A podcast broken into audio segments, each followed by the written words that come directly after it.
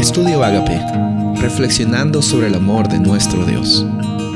El título de hoy es Una vida de alabanza, Filipenses 4, 4 al 7. Regocijaos en el Señor siempre, otra vez digo, regocijaos. Vuestra gentileza sea conocida de todos los hombres, el Señor está cerca. Por nada estén afanosos, si no sean conocidas vuestras peticiones delante de Dios en toda oración y ruego con acción de gracias y la paz de Dios que sobrepasa todo entendimiento, guardará vuestros corazones y vuestros pensamientos en Cristo Jesús. Hace unos días mencionamos que estos versículos, este capítulo, este libro de Filipenses, esta carta, ha sido escrita por medio de Pablo cuando estaba en una prisión. ¿Qué es lo que tú haces cuando estás en alguna prisión de tu vida, cuando estás pasando por situaciones que te apremian, que te hacen sentir que tienes cadenas, que no puedes liberarte.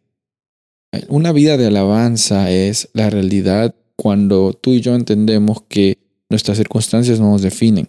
Pero aquí hay una progresión que Pablo nos menciona en estos versículos que es bien interesante. En primer lugar, el regocijo no viene por nosotros mismos, viene por Dios, regocijados en el Señor.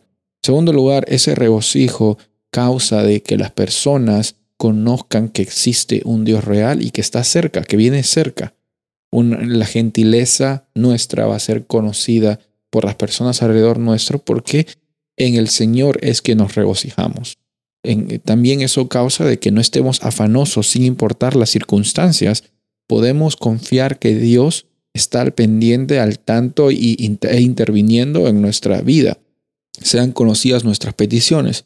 Y lo último, y creo que para mí lo hermoso de este pasaje es que dice que la paz de Dios va más allá de lo que tú te puedes imaginar, va a estar cuidando de tu corazón, va a estar cuidando de tus pensamientos en Cristo Jesús.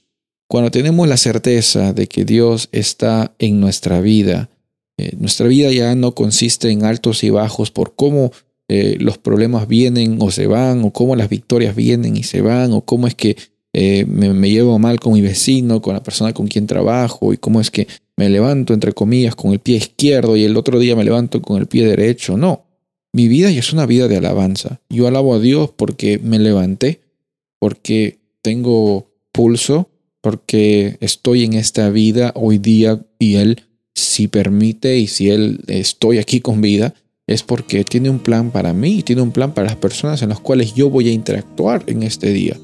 Que nuestra vida ya no se trate de servirnos a nosotros mismos, de ganar cosas, no que sea una vida de alabanza, que la gente conozca la, por nuestra gentileza, que el Señor está cerca, que la gente sepa por nosotros que existe un Dios real, existe un Dios de amor que puede también transformar la vida de ellos y de todo el mundo. Confiemos en esa realidad y que nuestra vida sea una vida de alabanza. Soy el pastor Rubén Casabona y deseo que tengas un día bendecido.